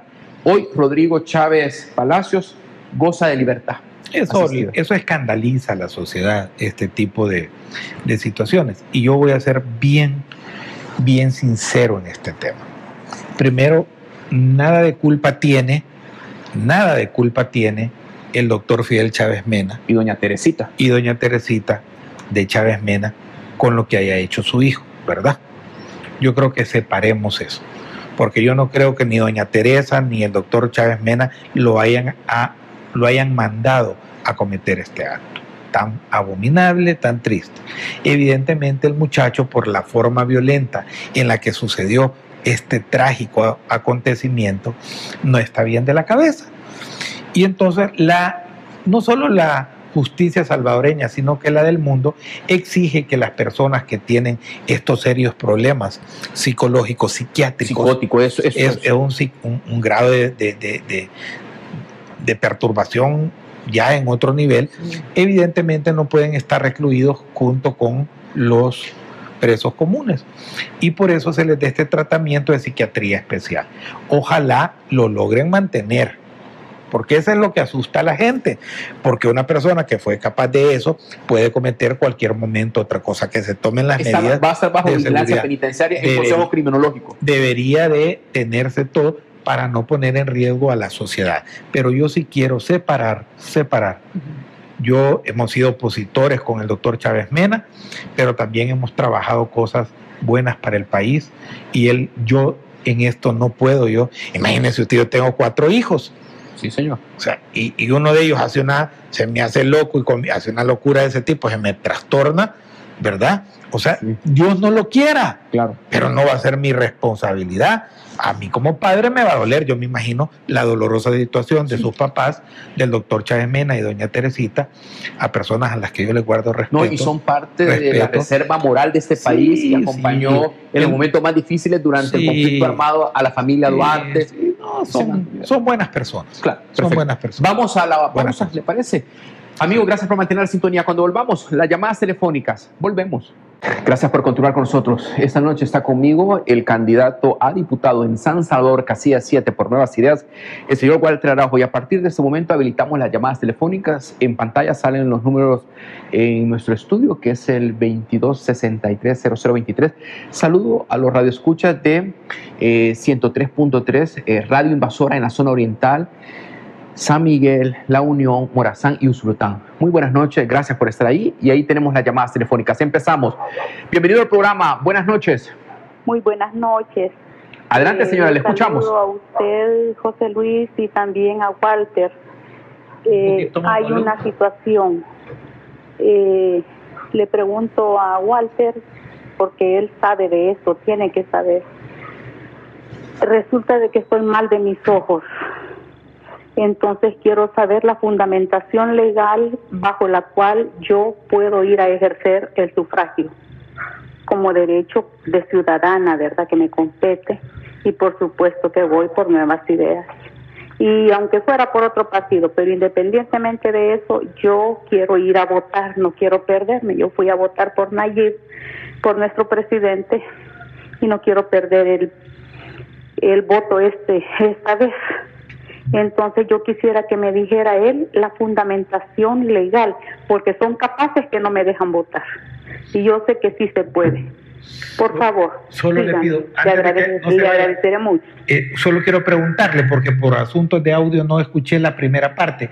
¿Cuál es la razón por la cual le podrían impedir votar? Porque estoy mal de mis ojos y casi no puedo ver. Ah, no. Eh, no hay ningún. Voy a responderla, José Luis. Adelante, Exactamente. No, señora, ahí usted tiene toda la posibilidad de votar. Es más, el Tribunal Supremo Electoral desde años tiene papeleta braille o la otra forma de poder votar legalmente, que usted se haga acompañar de una familiar o de un amigo y que usted autorice, hace la exposición y autorice que esa persona vote por usted. Usted puede ¿qué votar. Óigame, qué artículo, especialmente qué artículo para fundamentarlo? Porque son capaces que no. No tengo el código electoral a la mano, con mucho gusto yo le voy a, si usted me hace el favor y ve el día de mañana toda la verdad cuando usted pueda, no necesariamente lo tiene que ver en vivo, en YouTube o en las plataformas de Facebook, yo voy a colocar la disposición legal en la cual faculte esa posibilidad. Es un artículo del Código Electoral que lo que yo le estoy manifestando lo autoriza buscando el viernes pasado y me dice que no lo encuentra. No, pero yo se lo voy a buscar, con mucho gusto. Hoy. Bueno, muchísimas gracias. Pasen feliz noche. Yo sé que va a quedar Walter hoy. Muchísimas gracias. Bendiciones para usted. Y también otra pregunta, por favor, antes de que terminemos. Hola. adelante, adelante, sí. Hola. Quiero saber si al votar marcando solo la bandera con la N de Nayib, ahí este, es suficiente o hay que marcar el rostro de, la, de las personas que yo quiero? rápidamente para que usted evacúe sus dudas. Puede votar por la N y usted está, eh, cuando vota por la N, vota por todos los candidatos de Nuevas Ideas. Le da el apoyo a todos. Puede, puede votar solo la bandera o puede votar la bandera y rostros, o puede solo votar rostros de los de Nuevas Ideas y siempre el voto contará para Nuevas Ideas. Muchas gracias por participar. Era una pregunta muy puntual al señor Walter Arajo, expresidente del Tribunal Supremo Electoral y también fue eh, vicepresidente del Tribunal Supremo Electoral. Vamos a otra llamada telefónica esta noche. Tienen los números en pantalla. Bienvenido al programa. Adelante, lo escuchamos.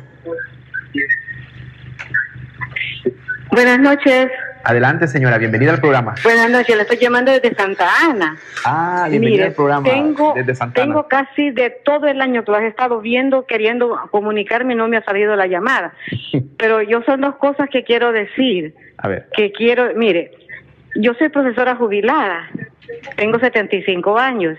Me acuerdo que en la, en la última ofensiva de SLS, no sé qué cara tienen, que debieran de denunciar los que se fueron a parar ahí eh, cerca, imagínense, con las fotos de los de las víctimas, si ellos mismos las mandaron a votar. Cuando yo estaba trabajando en el Congo, nos bajaron de los buses.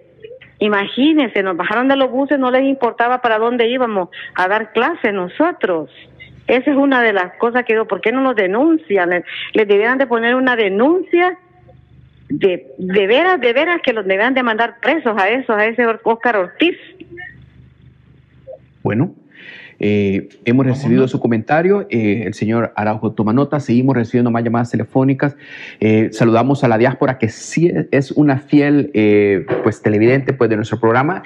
Los números están habilitados. Tenemos ya otra llamada telefónica. Bienvenido al programa. Buenas noches. Buenas noches. Adelante, señora. Este, mire, qué bueno tener al futuro diputado ahí, ¿verdad? Bendiciones y va a ganar. Este, por otra parte, yo quisiera preguntarle a él que como él dice que se le han sumado otros clientes, vea que le quieren dar en la nuca y él no podría contrademandar a, la, a la tóxica esta o ya hoy son dos tóxicas que lo están queriendo, quieren anularlo por porque no tiene honorabilidad, pero yo hacía un comentario y decía, bueno, entonces en ese caso, que también denuncien a Norman Quijano, que es un gran ladrón, aparte de pandillero, y el, el fundador del partido de ellas, que es otro ladrón, entonces, para que estén a mano, y si son tan honradas, tienen que hacer las cosas así. ¿No cree usted? Así es de que también, por otro lado, me gustaría, don Walter, pedirle su ayuda en cuanto a hay lugares donde la ayuda aún no llega para la gente que tiene necesidad de la canasta básica. Ahí por el lado de Olocuilta, en esos pueblecitos, que ni el alcalde les ayude y es gente que está necesitando mucha ayuda. Sería bueno. ¿verdad? Así es que muchas gracias y bendiciones. Gracias a usted por llamarnos, ha sido muy amable. Seguimos recibiendo más llamadas telefónicas esta noche, son las 9 con 45 minutos en todo el territorio nacional. Bienvenido al programa, adelante, lo escuchamos. Gracias, buenas noches, José Luis. Felicidades por su programa y felicitar a Walter Araujo. Yo quisiera preguntarle al candidato por nuevas ideas, ¿qué me ofrece él cuando él estuvo en Arena, ahora que está con nuevas ideas, para yo creerle, para poderle dar yo mi voto? Yo quisiera de que realmente si él va a estar en la nueva asamblea, que realmente traten el tema de las pensiones para los trabajadores. Yo llevo ya años un año ya sin trabajo, sin aportar nada del gobierno, de nadie, pues. Entonces, lo único que estoy esperanzado es que hagan una nueva ley de las reformas de las pensiones con el 25%, pues, que eso me vendría a mí a ayudar. Pero como no tengo la edad ahorita para poderlo, para poder obtener ese beneficio, que tal vez ahora que ustedes lleguen a la asamblea puedan hacer una reforma y que de plano le ayuden al, al trabajador, pues. ¿Qué me ofrece Walter Araujo ahora que va para Nueva Ideas? Si él fue también de los creadores de la AFP. Que me conteste. Gracias. Feliz noche. Gracias a usted por participar. El señor Araujo toma nota. Seguimos recibiendo más llamadas telefónicas. Tienen el número telefónico en pantalla. Asimismo, a través de las redes estoy recibiendo saludos desde varios estados de la Unión Americana. Vamos al teléfono. Bienvenido al programa. Buenas noches. Buenas noches, señor. Buenas noches. ¿Me escuchan? ¿Todo bien? Sí, todo bien. Adelante. Ok, buenas noches, pues, don Walter, José Luis. Quería primero agradecerle aquí por darnos la oportunidad de tener un candidato tan excelente, que no lo pensará dos veces en sacar los trapos sucios de los actuales diputados, que tiene y que tendrá el valor de decirles todas las cosas que se merecen en la cara y hacer todo lo posible para que, cada, para que paguen cada centavo, porque es demasiado lo que han hecho. Y pues bueno, decirle también aquí a, a don Walter que la familia Viola García apoyamos 100% a Nuevas Ideas. Muchas gracias. Buenas noches. Buenas noches, gracias por su comentario, gracias por participar, gracias por hablarnos. El señor Araujo sigue tomando notas. Seguimos recibiendo más llamadas telefónicas. Tenemos ya una nueva llamada. Bienvenido al programa, adelante. Buenas noches, don José Luis. Buenas noches, señor, adelante. Quería decirle a don Walter Araujo que, que lo felicito por su porque él va a participar como diputado, ¿verdad? Y quería preguntarle a él este de que ser estando en la asamblea, él nos ayudaría a que el salario mínimo fuera mucho mejor para lo que cuesta la, la vida y la canasta básica, ¿verdad? Y que le siga adelante, ¿verdad? Y que él nos ayude a nosotros en la asamblea. Y lo felicito a don Walter, ¿verdad? Muchas gracias. Muchas gracias por participar. Vamos a la última llamada telefónica de la noche. Gracias por estar ahí. Eh, tenemos nuestros números en pantalla. Bienvenido al programa. Adelante. Hola, buenas noches. Caballero, bienvenido. Buenas noches, eh, Walter. Buenas noches. ¿Cómo está usted? Muy buenas noches. Eh, mi nombre es Bobby. Lo, hablo desde Santana. Eh, primero que nada, don Walter, quiero eh, felicitarlo. Quiero decirle que, que tenga fuerza, que yo sé que lo que está pasando ahorita es difícil, sé que, que los ataques son difíciles, pero la verdad es que le voy, le voy a contar. Muchos de nosotros vamos a votar por nuevas ideas endosando el apoyo al, al presidente Bukele. Claro. Eh, no conocemos a los demás candidatos y yo creo que usted es de las pocas personas por las que nosotros sí vamos a votar conscientemente, ¿verdad? A eso yo le quiero hacer una pregunta. Se habla mucho que los diputados son corruptos, que los diputados esto, que los diputados lo otro, y es cierto, o sea, son un mal, un mal eh, de este país. Pero ¿qué piensa hacer usted, don Walter, con aquellos entes corruptores? Aquellos que, aquellas familias que no se, que no se habla de ellas, aquellos grandes empresarios que van más a, que están más arriba del, del innombrable, ¿verdad? Y que son los que, que hacen que que corrompen a los, diputados. Eso es uno.